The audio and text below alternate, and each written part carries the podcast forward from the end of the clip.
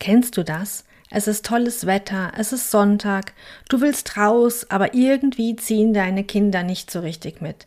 In den Wald gehen, das klingt ja auch voll öde.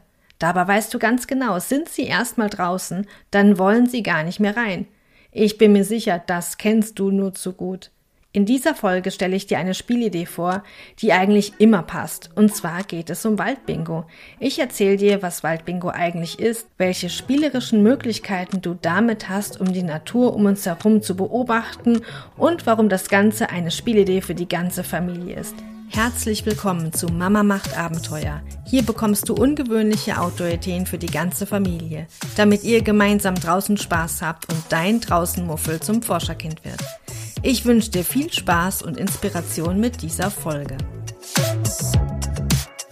Schön, dass du heute wieder dabei bist. Ich bin Stefanie Seitz, Host von diesem Podcast und Gründerin vom Blog Mama macht Abenteuer. Ich bin Chemikerin, Science Lab Kursleiterin und unterstütze Familien mit neugierigen Kindern dabei, ihre draußen Muffel zu Forscherkindern zu machen.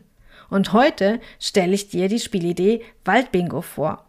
Auch wenn es den Anschein hat, dass es sich bei Waldbingo um ein Spiel handelt, gibt es tatsächlich verschiedene Spielarten, die sich in ihrer Umsetzung und auch im Schwierigkeitsgrad unterscheiden.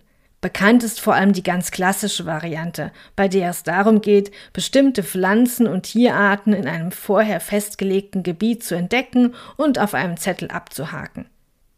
Es gibt aber auch noch eine weitere Variante und ich nenne die gerne Sinnesbingo. Da geht es darum, dass die Spielerinnen und Spieler verschiedene Gegenstände im Wald ertasten und so ihre Sinne schärfen können. Aufgabe kann dann zum Beispiel sein, etwas Weiches zu finden, etwas Raues oder etwas Glattes. Und natürlich kannst du auch das Waldbingo als Element bei einer Schnitzeljagd einsetzen, wenn es darum geht, bei verschiedenen Stationen im Wald von einem Ort zum nächsten zu kommen und dann eben an jeder Station ein neues Waldbingo zu spielen. Je nach Spielart unterscheidet sich natürlich auch die Vorbereitung.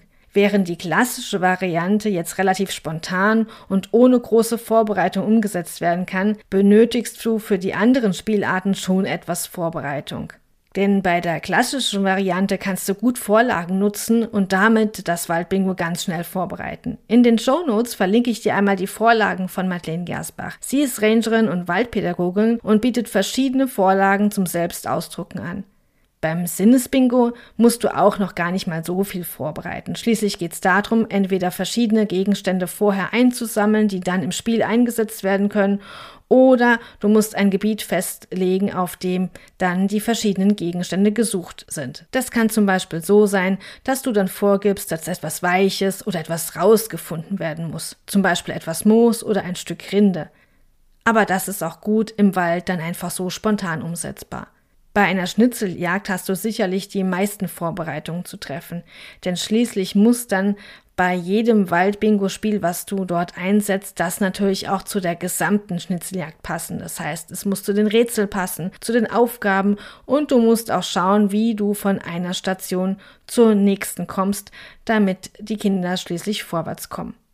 Jetzt habe ich dir schon einiges erklärt, um was es beim Waldbingo eigentlich geht und wie das gespielt wird. Aber lass uns noch mal schauen, was diese Spielidee eigentlich nebenbei auf ganz völlig spielerische Weise fördert. Jede Spielart hat natürlich ihren eigenen Reiz und legt den Fokus auch auf unterschiedliche Aspekte. Bei der klassischen Variante geht es vor allem um die Beobachtungsgabe und natürlich auch die Möglichkeit, das Wissen über die Natur daraus abzufragen. Beim Sinnesbingo steht eindeutig die Schulung der Sinne im Vordergrund. Und bei der Schnitzeljagd könnte sogar auch noch Orientierungsvermögen dazukommen, wenn es nämlich von Station zu Station gehen soll und diese gefunden werden sollen. Beim Sinnesbingo können zum Beispiel verschiedene Sinne auf spielerische Weise trainiert werden. Du kannst zum Beispiel vorher Gegenstände sammeln, die sich dann im Wald finden lassen, und diese müssen deine Mitspielerinnen und Mitspieler ertasten. Durch dieses Ertasten wird automatisch der Tastsinn trainiert und es entsteht auch ein völlig neues Bewusstsein für verschiedene Materialien, die sich eben in der Natur draußen finden lassen.